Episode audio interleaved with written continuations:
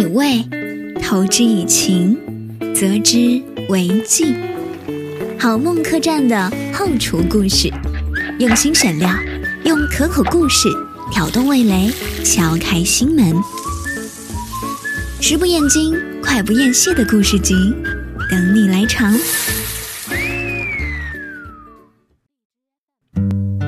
食不厌精，快不厌细的故事集，各位早上好，北京时间的七点零一分，依旧在星辰 FM 的电波上空。和大家相遇喽！我是小鱼儿，本周的七点到八点陪伴到各位的人，欢迎大家，欢迎眼罩迷，欢迎汪海，欢迎 S，谢克林，谢谢夜莺，有没有上来陪陪我的呀？有没有上来陪我坐坐的？我这个麦序上怎么怎么那么空荡呢？凭什么就我的？你本来就是我的。望海来了，早上好。今天要和大家来分享到的内容呢，一起来聊聊童年的那些滋味。说到童年那些滋味哈，有些人呢第一反应辣条，放下小芝，这么快就溜了。不是吧？把你脑花烤了。如果各位想听的歌，发送歌曲名、歌手名在公屏上来告诉我，就可以点歌啦。石头记呢是一档以美食为引子，然后来和大家讲故事的一个栏目啊。欢迎各位私聊到小鱼儿进行投稿。还有在周末的时候呢，预约我们的连麦答疑的空位哈。今天这个主题呢，会跟各位伴随着一些轻快悠扬的音乐啊，一起来聊聊童年的那些记忆以及记忆当中的故事啊。世界匆忙，熙熙攘攘，我们行走在人生的路上，大部分人都是被外界。的期待所推搡着走，稍微晚一步就怕错过了整个人生。像小爱我刚刚讲的郑渊洁那样子的人，实在是少数派呀。我们大部分人还是被一直被别人推着往前走，活在别人的眼光里。谢谢眼着迷送给我的围巾。哎呀突然觉得这个冬天都没有那么冷了呢。要嫁给他，也许另外一个平行世界的你已经嫁给他了。嗯，天冷了要注意保暖。好的呢，很开心成为你的粉丝哦。我们刚刚小爱聊到说，嗯，小时候。周元杰要求写作文的时候，哈，本来要求写说早起的鸟儿有虫吃，结果呢，他写了一篇早起的虫子被鸟吃，嗯，很调皮。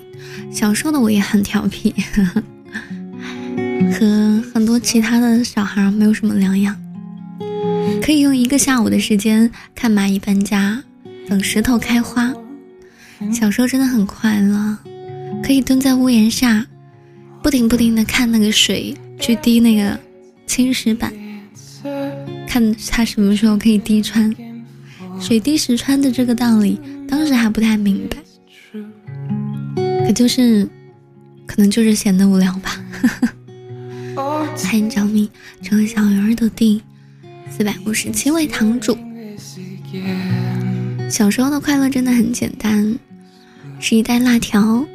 一包干脆面，一根棒棒冰就可以勾起的味觉记忆，也是一根竹蜻蜓，一颗玻璃蛋，一个小陀螺就能开心一下午的童趣过往。每当我们走到困倦低谷的时候呢，这些童年的美好都会在我们心里发酵，默默的变成治愈我们的良方。张明说辣条，我小时候好爱呀，你现在不爱吗？现在的小孩长大了也还是小孩，也还是很喜欢辣条，而且自己买得起了。莫非不是莫非说，对于童年的很多事情，我都没有太多的印象，唯独记得小学放学那些场景。当时距离校门口大概一百米的绿化带旁边，会有一排排推着三轮车的卖东西的商贩。他们也不敢摆在校门口，但孩子们啊都知道他们在哪儿。有卖各种小玩具的，《风云雄霸天下》里面的那种微缩小刀剑、四驱车、溜溜球，然后呢也有卖小动物的，小鸡呀、小鸭、小兔子，甚至还有把它们染色的。然后呢就是各种吃的。谢谢艾老板的打赏。这段描述是不是也勾起了大家关于童年的一些回忆呢？下学的路上、放学的路上，好像大多都有这样子的一个地方吧。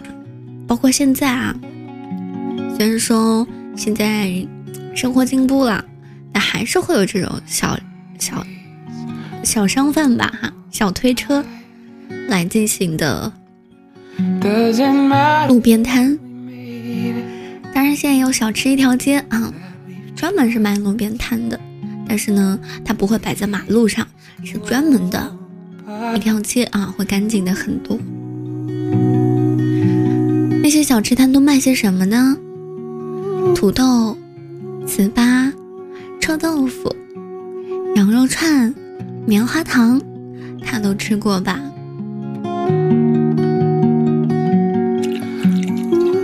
记得当时最喜欢的呢，就是狼牙土豆。感觉学校里面啊是没有人吃过的，是没有人没吃过的。甚至在我初中的时候啊，还专门和朋友跑去买土豆。最爱吃的口味呢是酸甜辣的三种口味。混在一起，现在已经吃不到记忆里那种特别的味道了。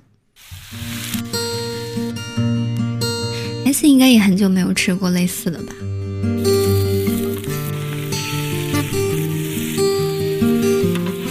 用耳朵来听一听啊！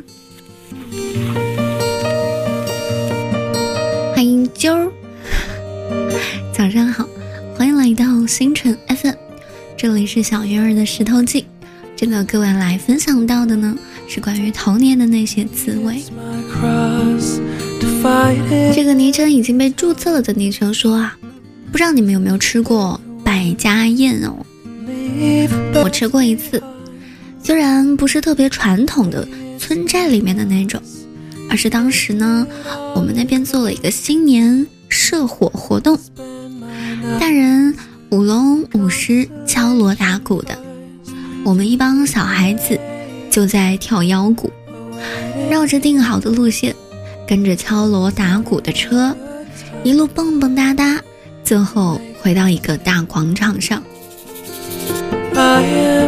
从早上七八点蹦跶到中午，表演完了就是午饭，乌泱泱的全是人，饭菜都跟流水席一样的不断上。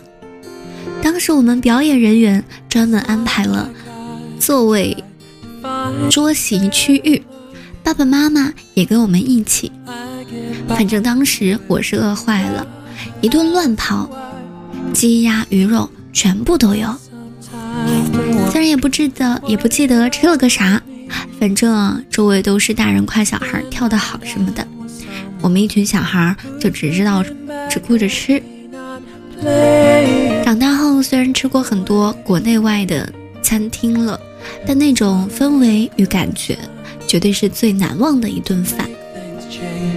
这个好像不叫百家宴哈，这个可能叫流水席。百家宴是什么概念啊？百家宴应该是啊，就是我我不知道，嗯，其他地方有没有这样的传统啊？我也没有参加过，但是我听说过哈。啊，在老家是有类似于灶王爷的生日的，然后呢，每一户人家是轮流去举办这个灶王爷灶王爷的生日。到了那一天呢，每家每户啊都会端上端上一部分菜把，自己家做的菜端过来，端到主办方那一家。所以，这个席上的人啊，吃的都是各家做出的饭，用来聚宗亲、商足事、祈丰收、保平安啊。像这种宗族活动哈，只能是特别久远以前的一个传统了吧，比较适用于那些几乎都是亲戚朋友住在一个地方的。村寨啊，那些地方。如果大家这个现在还想去体验百家宴的话，可以去到云南，云南的西双版纳傣族自治州啊，有一个叫做我不会念啊，反正有一个村，就是有这种啊相应的宴席，准备一百五十多桌。饭菜供乡亲们享用。这个百家宴的功能呢，就是用来调解各村寨之间的矛盾。现在已经成为了各村寨之间交流跟友谊的盛大聚会。就是那些少数民族哈，越是不是特别发达的地方，越是容易保存这样子的文化传统。好，比方说，我们之前就认识一个少数少数民族的小伙子。他没有办法出远门，也没有办法，只是打那种长期的工，他只能做一些临时工，因为他总是工作着工作着就要跟老板请假，老板我要回家过节。他们总是有各种各样的节啊，什么脱单节啊、泼水节啊、相亲节啊、山歌节，巴拉巴拉的，所以就没有办法干长期的那种工作，还非他不可的那种。那天说哪有星辰宝箱啊？这个吧，你你你要不先开个黄金守护，升到六级才会有。欢迎大道杨边边，早上好，欢迎来到我们的星辰。你不要来黑我啊，我的私聊是自动的，不会打扰你的。这里是石头记小鱼儿的故事栏目啊，不算美食栏目。今天和大家来聊到的啊是那些童年的滋味。哇，谢谢我夏天送给我的水晶玫瑰，给你走个圈儿好不好？你是喜欢玫瑰花瓣一飘飘飘落在眼前，还是喜欢那种气泡音的祝福呢？我掐指一算，你大概喜欢气泡音吧？给你一个惊喜，好不好？欢迎抱着小熊睡觉。谢谢夏天送给我的水晶玫瑰，一呃这个啊，最热烈的祝福送给你。祝你顺风顺水顺财顺，祝你朝朝暮暮有缘投，祝你每天都能爱对人，祝你排位把把都超神，祝你暴富暴收暴桃花，祝你不再便秘拉的吃粑粑。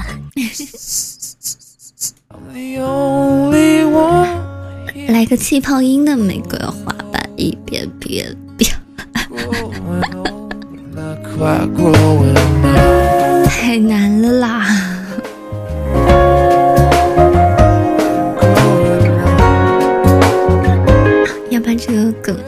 玩到呆掉了。好，我的作业本又完成了一项作业啦。哦，今天没有打开自动欢迎。哎，真的是有 VIP 不用，我真是个败家子儿。我们来看到关于童年的记忆的另外一个记忆哈，齐德隆东强说呢。因为今年的特殊原因没有回家，爸妈虽然也很想我，但他们觉得呢我不要乱跑了。于是呢，我一个人呢在广州的出租屋里买齐了方便面、八宝粥、饼干、面包、牛奶、馒头、腐乳、芝麻糊等等等等。期间呢，一直都没有出门。对我来说，童年的味道呢，就是妈妈做的饭菜的味道。您在家里面，你们最喜欢吃的一道菜是什么呀？妈妈做的菜，爸爸包的饺子，我帮忙打的下手。以前是身在福中不知福，今年离开了，才真正体会到什么叫做回不去的是故乡。最馋的是妈妈亲手做的饭，这也是长这么大第一次一个人过年。也一定是这辈子最难忘的一个年。还小，这辈子一个人过的日子还会很多的。谢谢小熊，你怎么走了呀？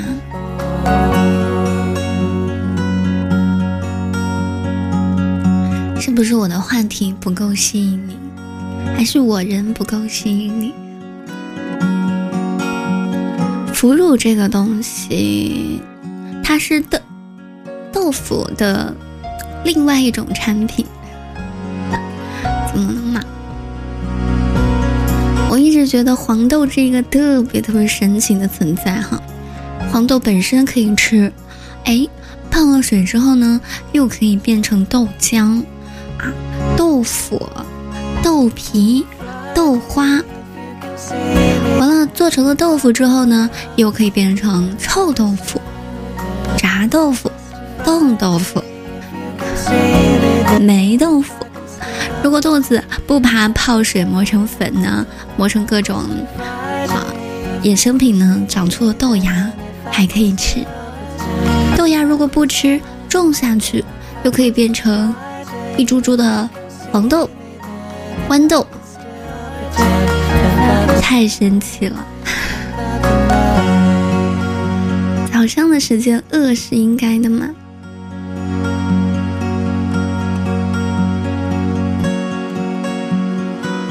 小南说：“还记得小时候啊，跟家里的大人一起爬山，去农庄吃羊肉包，一大家子人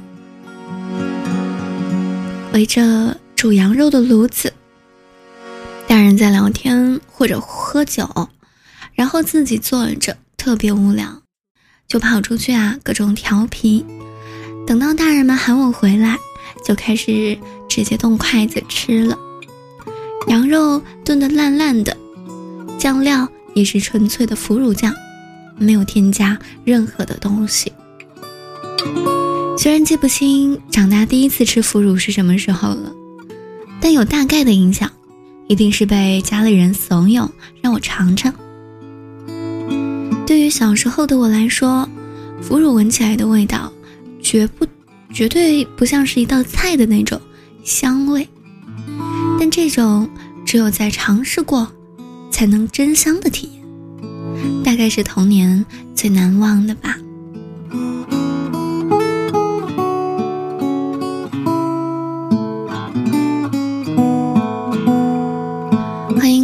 哥哥，早上好，欢迎来到星辰 FM。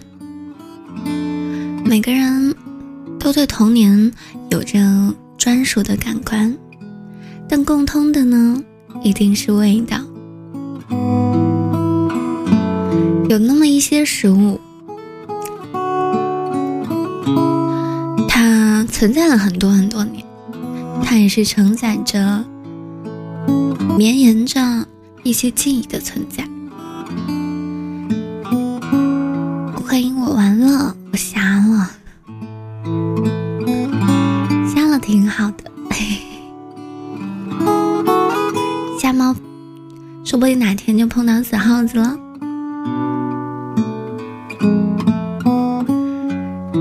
看，说到童年的记忆，总是会想到辣条，对不对？还记得除了卫龙，还有哪些品牌吗？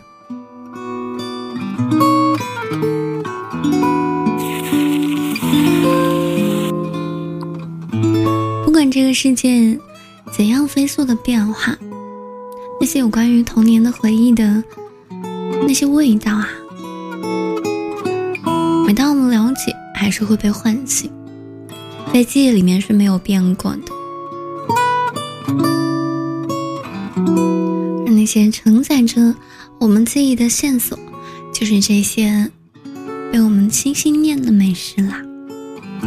小时候最喜欢吃的零食是什么？大家好像都是辣条，但是辣条也分很多种的，对不对？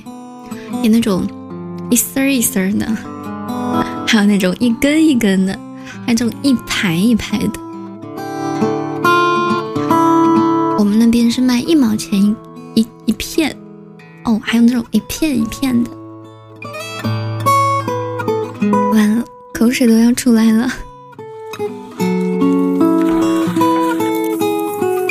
红发方便面，还有那种小浣熊嘛，对吧？现在还有人吃哎，我偶尔也会吃。还有娃哈哈，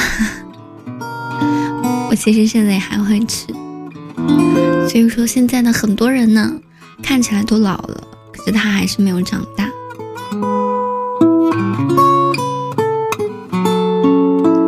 时间来到我们七点二十二分了，是时候为各位送上今天的才艺了。既然今天跟大家来回忆童年呢，给大家送上一首歌《童话镇》。你们有没有其他想听的歌啊？可以来点歌哦。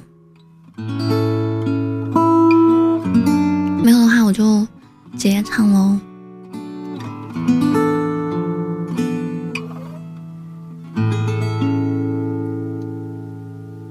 好的。可真安静啊！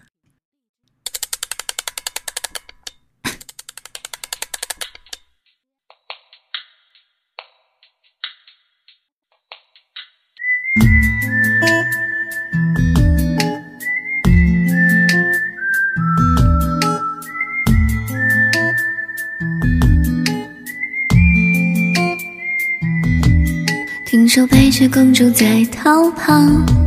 小红帽在担心大灰狼，听说疯帽喜欢爱丽丝，丑小鸭会变成白天鹅。听说彼得潘总长不大，杰克他有竖琴和魔法。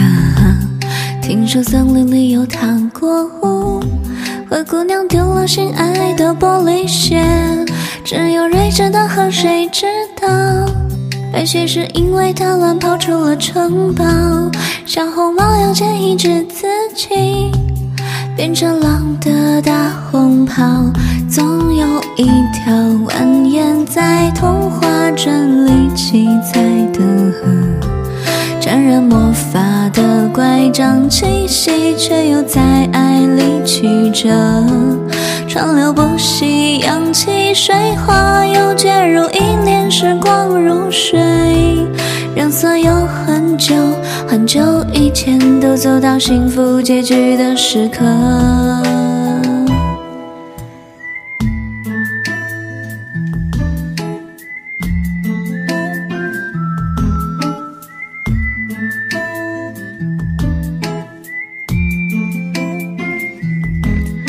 听说睡美人被埋葬，小人鱼在眺望金殿堂。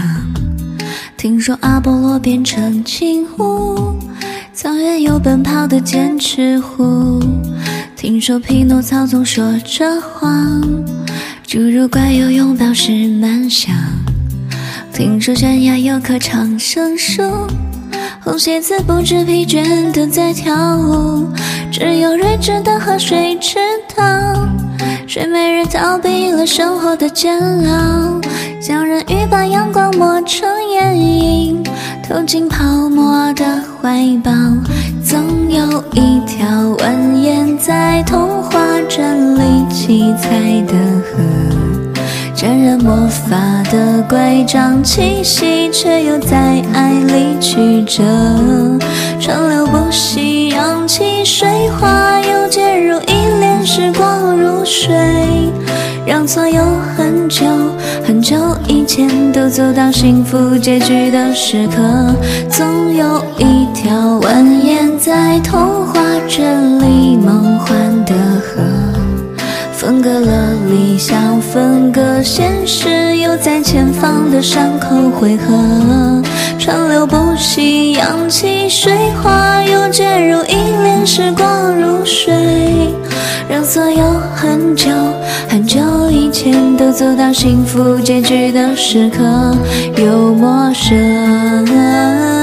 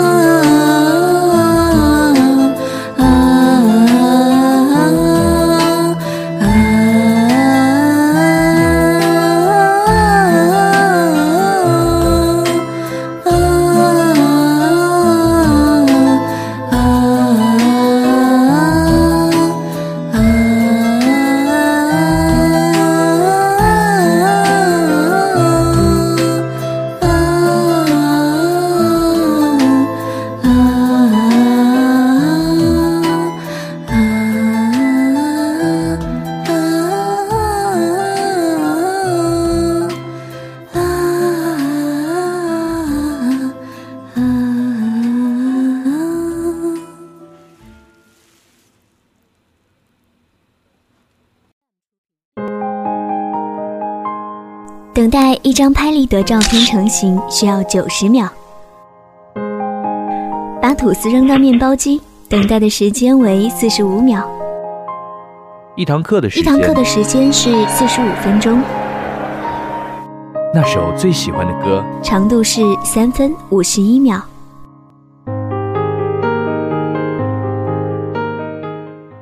威廉·福克纳说：“倘使过去没有逝去。”生命的每一段时光，那么就不是过去。时间里沸腾着的是我们的勇气和希望。与某个时间刻度，与某个时间刻度遇见你，喜欢你；与某个时间刻度，与某个时间刻度决定放弃，决定放弃你。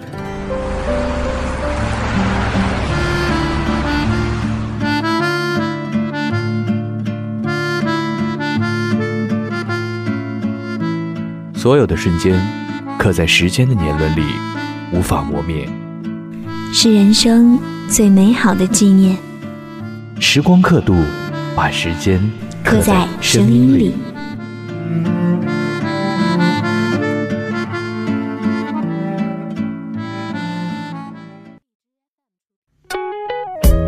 好长的一个 slogan，切换一下，这首素颜送给夏天，送给直播间的各位。直接来到我们的七点二十九分，欢迎回来！感谢你继续把耳朵停留在这里，这里是小鱼儿的石头记。接下来进入到我们的时光刻度听众来稿的一个回复环节啊，我们来看到今天的信件。有人说，闺蜜好朋友越来越多，我很吃醋。也很难过，不知道这样正不正常？是我太爱依赖他了吗？有人质疑说：“为什么吃醋啊？这样的占有欲真可怕。”奇怪，闺蜜就要好到只能有你这么一个朋友吗？那吃醋到底是不是因为占有欲强，或者是太依赖呢？我不知道你们有没有类似的经历啊？小的时候，我好像也经历过这种心情啊。当你视作唯一的死党，有了其他的朋友，就觉得自己不再是他的唯一，就会有被人抢了东西一样的难过，然后你就会开始疏远他，好像你对于他也没有那么重要吧。其实我们任何时候都不要去质疑自己的情绪，在友情里面也是有吃醋的，是一个很正常的心理。就像各种电视剧当中也会有相关的描绘啊，你的你本来有一个啊从小一起长这个玩到大的好朋友，后来呢他跟你上了不同的学校，交了新的朋友，你对他的新朋友哪哪都看不顺眼，这本难你。其实呢，我们啊，很多时候把爱情里面的吃醋当成是理所当然的，但是友情当中的吃醋，其实也是合理的，也是存在的。欢迎冬天，是真的冷。对啊，好冷，冷的哆嗦了。你那里几度啊？这里是石头记栏目，我是小鱼儿。现在是我们的听众来信环节哈，我们一起来聊一聊，在友情当中吃醋，是不是一种正常的现象呢？连猫猫狗狗都知道护食呢，当你的朋友被别人抢了，吃醋那不是正常的吗？这就是当我们感受到浪漫关系的质量受到威胁的时候产生的。一系列的想法呀、情绪啊、行为啊，都是正常的。不光是在浪漫关系，就是说恋人关系里面哈，在友情里面啊，闺蜜和第三方产生吸引力的时候，我们也是会吃醋的。比方说呢，娱乐圈里面有名的恩爱闺蜜啊，乔欣跟杨紫，乔欣在节目里面说。自己最好的朋友是杨子，而且会看杨子的每一个访谈，确保他说的最好的朋友是自己，不是别人。我觉得这一种，就还有一点点怪怪的。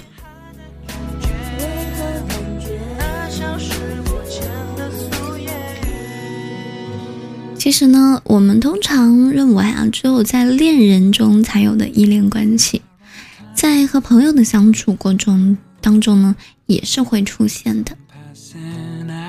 比如说你在失落的时候被认真倾听，在困难的时候被毫无保留的帮助，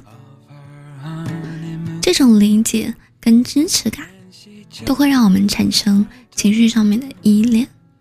欢迎告白的迷妹啊，早上好，欢迎来到星辰 FM。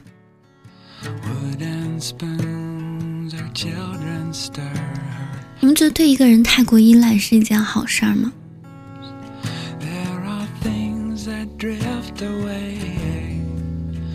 有人没睡吗？怎么感觉睡着了都？如此的安静。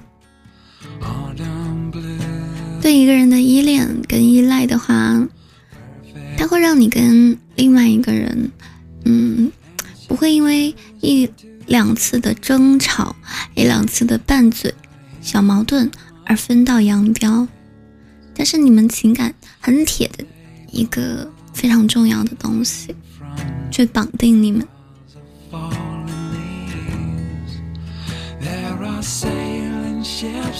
从很科学的角度去讲，哈，就是有一个心理学家叫 Alice，跟 Winston。在一九八六年的时候，调查了吃醋这个情绪到底是怎样被唤起的，怎样发生的，以及它发生的意义。结果呢，他们发现啊，吃醋情绪的发生是因为在关系当中出现了三个因素，一个呢是两个人之间存在着依恋关系，在依恋关系当中。包含了有价值的资源共享，而第三方进入这段关系呢，被原本关系中的一方看作有欲望成为资源的接收者或者是给予者。夏天说：“我们什么时候会分道扬镳啊？这还早吧？我们甚至连架都没有吵过呢。你还想跟我分道扬镳吗？是吗？嗯。”把你踩了。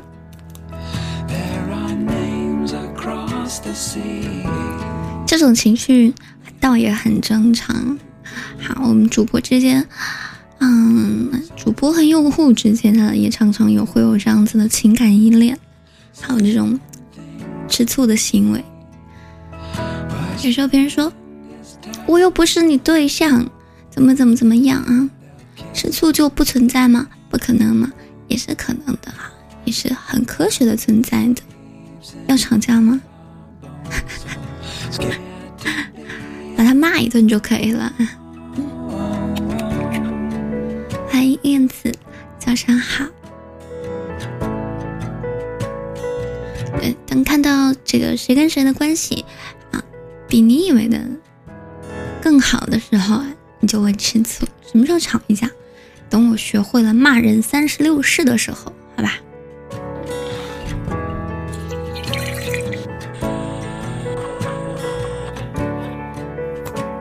谢谢燕子的围巾，新年快乐！好好学学，那可不，不然可骂不过你。欢迎虎子，这个屏幕上飞了别人的飞机，就看起来好嫉妒啊！我们正在跟各位来说到的是哈，友情当中的吃醋。是不是正常的？不是应该学完做手术再吵架吗？啊，为什么？要是骂人厉害就能打游戏，都带上我了哦。言下之意就是不是我打的菜，是因为我不会骂人，是吧？我去进修，我保证不带脏字，然后骂到别人找不着北。欢迎是夏梦梦，这样直接说，我能让你生不如死。有什么好稀奇的？爱上一个人就生不如死啊！嗯，男生之间会吃醋吗？会有这种情绪吗？谢谢胡子的围巾。其实有时候是有的，可是呢，有些人会把这种吃醋当成是哦，我该不会是爱上对方了吧？这种 其实也不一定哦。我们吃醋的时候，就是认为我们的关系好像受到了威胁，好像被别人动摇了，或者是被另外一个人分散了注意力，从而启动了这些保护系统。有些人生气的时候、吃醋的时候，做的不是撒娇和挽留，反而是赶赶他走，离我远一点，滚吧，去跟你的新朋友玩吧。如果说一个人对另外一个人的所作所为啊，就完全冷漠，一点反应都没有，也不吃醋，或者是也不生气，或者是怎么怎么样哈，我们就怀疑他自己到底是不是真的在乎这段关系。只不过有时候呢，过度的反应、过度的保护、过度的在意，反而会适得其反，去损害这段关系。不然怎么说君子之交淡如水呢？也许只有这种淡淡的关系，同盟关系才能保持的最长久吧。是夏天的小围巾，这是何意呀？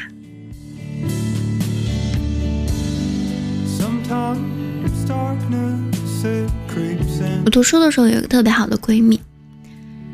毕业之后呢，我们各奔东西，但我还是认为她很重要。有什么乐趣啊，都会第一时间跟大家分享。但是我每次兴高采烈的跟她讨论近期跟新朋友的趣事的时候呢，他都会带有嘲讽的回应我说：“你不爱我了，走吧，滚吧。”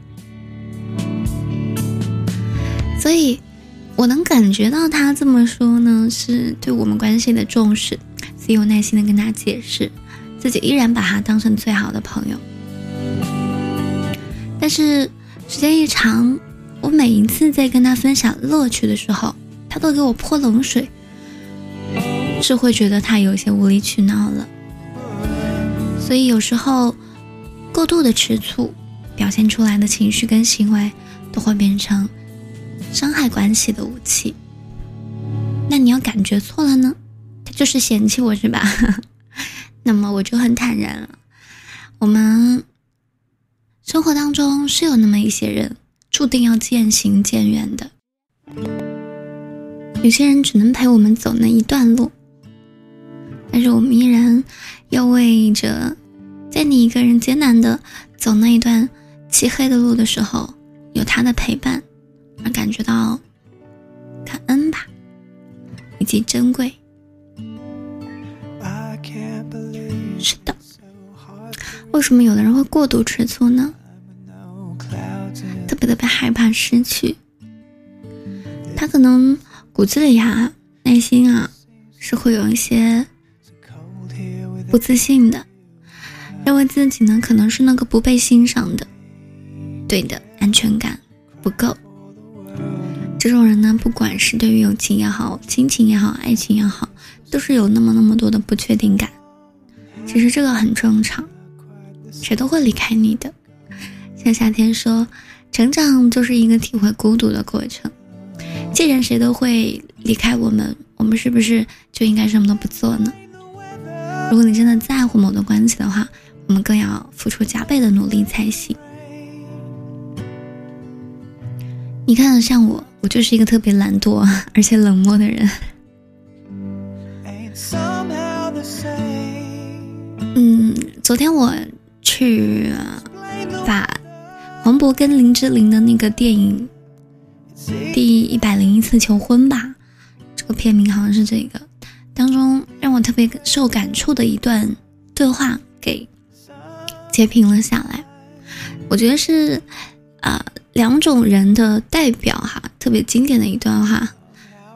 很多人在生活当中会说出像黄渤这样子的一些台词，但是我很少看到有类似于林志玲的这样子的回复。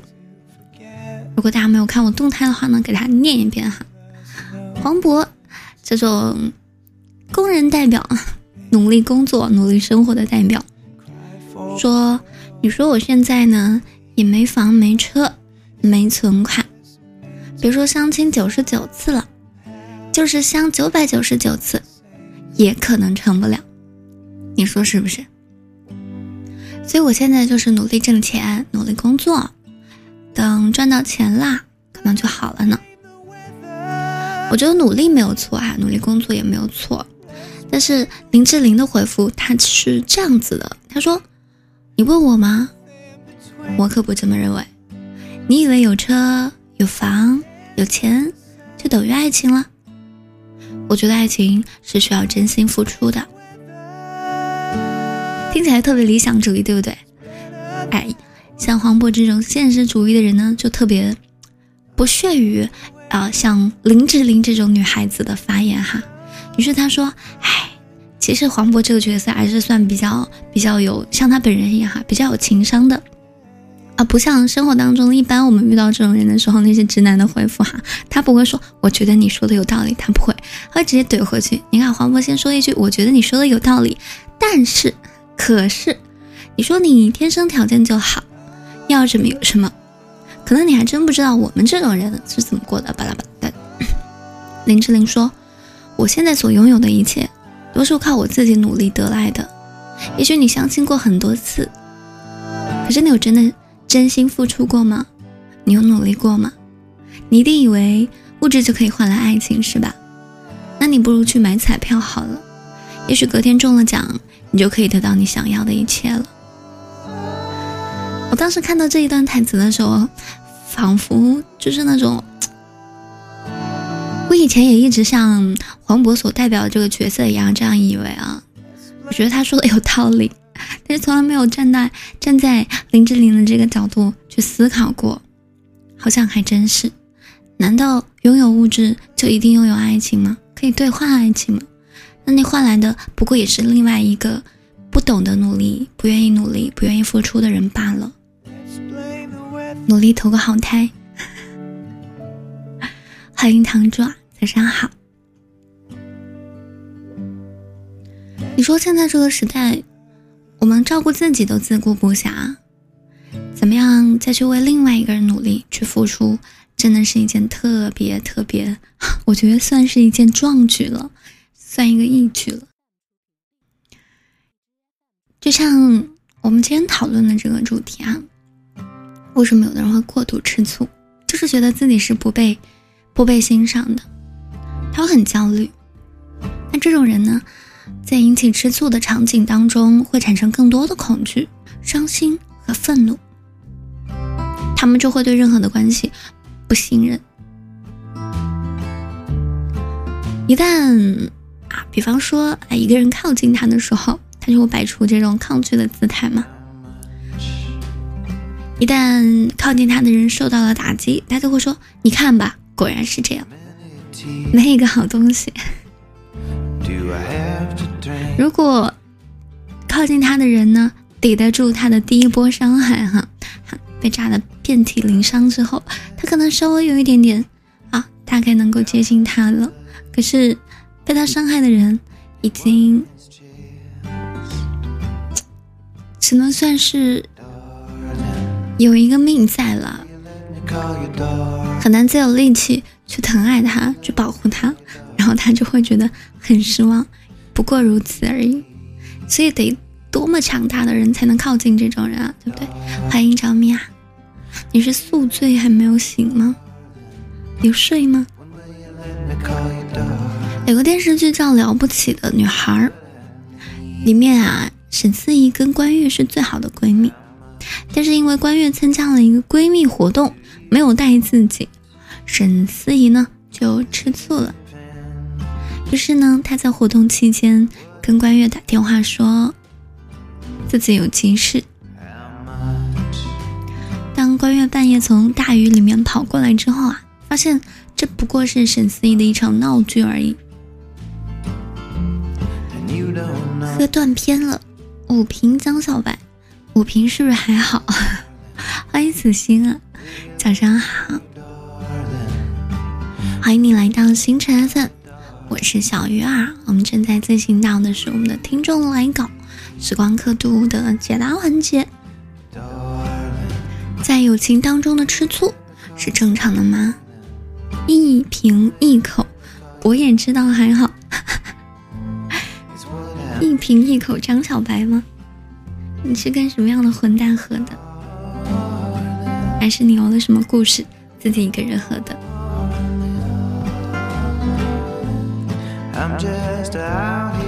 想想啊，你们有没有那种足够关系足够铁的，一个电话就可以叫出来啊？敢来救他的这种关系，随便叫，叫得出来算我输是吧？还是说你周围全部都是一个电话就随便出来的？比如说你半夜肚子疼，不打救护车，打给好朋友，他会过来吗？凌晨三点、四点，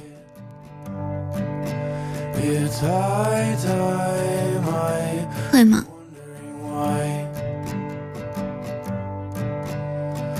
I have lost all that I can from my side. 欢迎不语，欢迎回家。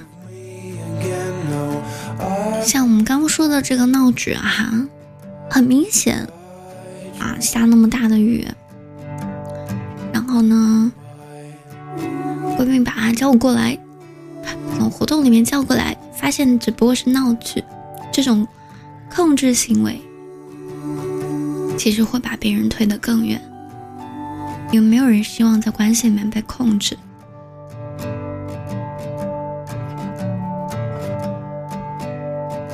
网上有个小故事啊，他说，嗯，小 A 说，当闺蜜发现自己有新朋友的时候呢，就开始闹别扭、生闷气，甚至对新朋友摆脸色。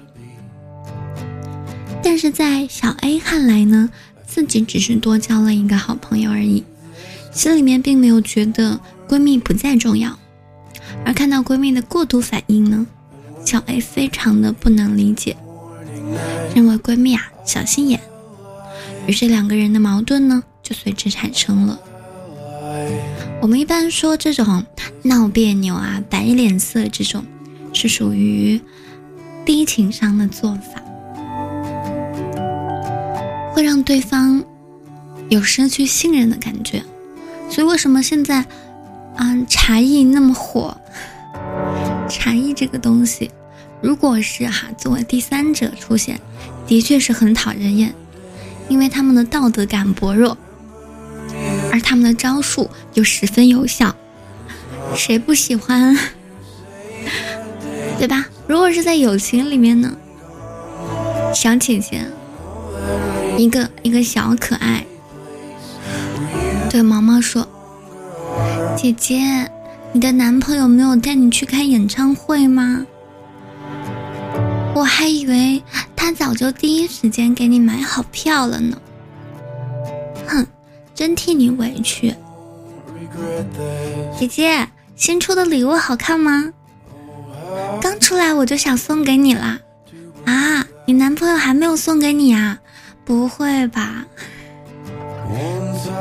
他可真，他可真厉害，不像我，时时刻刻都惦记着姐姐，最好的东西第一时间都想送给姐姐，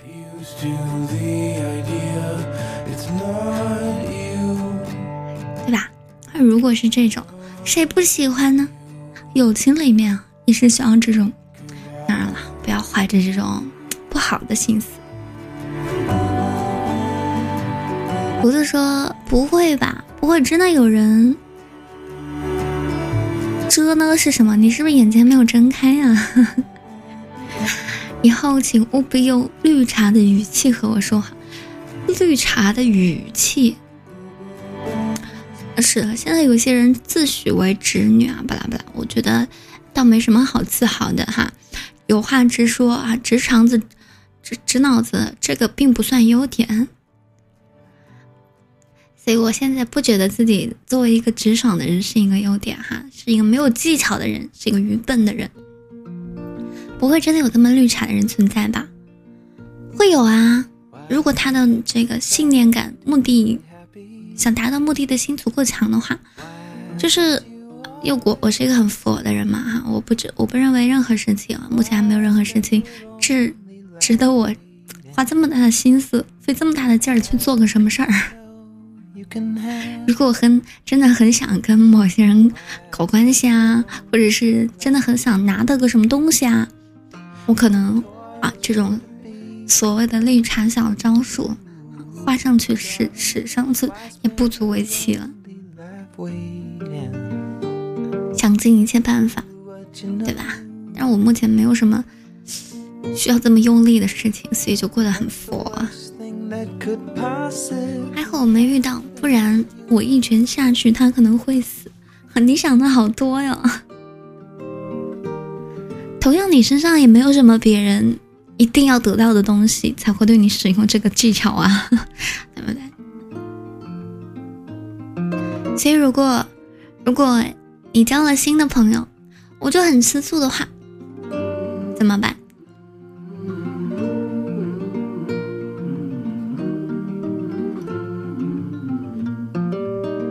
怎么办？你就应该哎，对他的新朋友热情相待啊，把你们俩的关系搞得比他们俩好多了。结果呢，关系最好的还是你们俩。虽然你也不是很认识他的新朋友，没关系，你的朋友已经认可他了呀，对吧？说明呢，巴拉巴拉巴拉巴拉。当然了，你你你也可以暗中使坏，他可以分去你一部分的精力啊，醋王。不许跟别人玩儿，只能跟我玩儿。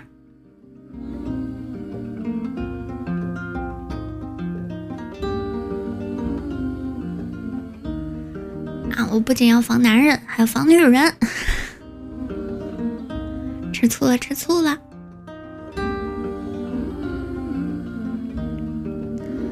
欢迎小刚同学。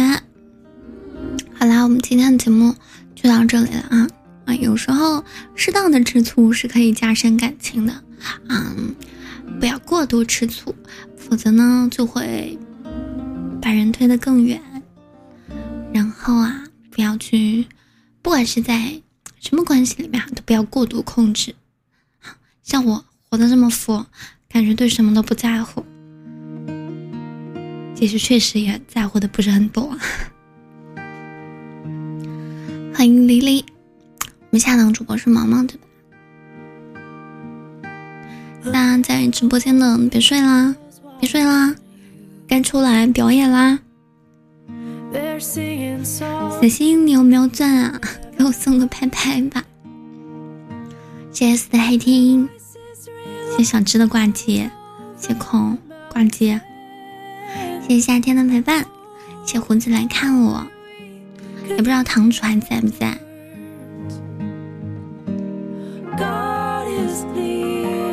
有没有给我写写作业的呀？没有的话，我也没有什么存货了。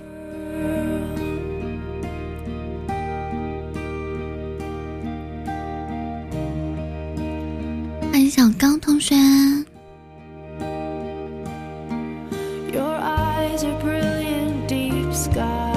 这可是绝版真品，我怎么忘记截图了呢？哎呀，没有了，一滴都没了。但是我都看不到你们，不知道什么时候我的左心房这个位置才迎来。每天都是空的啊，空荡荡的，都没有人陪我陪我。谢谢胡子，女孩子的大白兔要一对哦。你这个省略号扣的很有意思啊！哎，我有没有跟跟胡子合影啊？